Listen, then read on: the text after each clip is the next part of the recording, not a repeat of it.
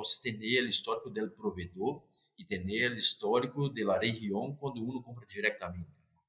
É, nós sempre decimos que o controle, por exemplo, semanal ou, ou quinzenal, tu vai ter um histórico e vai ter um comportamento que mostra uma subida, um aumento de contaminação.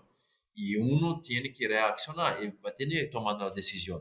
E para isso, falando com a gente de campo, mire, está mirando, em tu exemplo, zero não, está mirando algum é, splay leg, é, é, problema vulva aumentada aí, problemas reprodutivos, aí problemas eh, acerca disso ou não?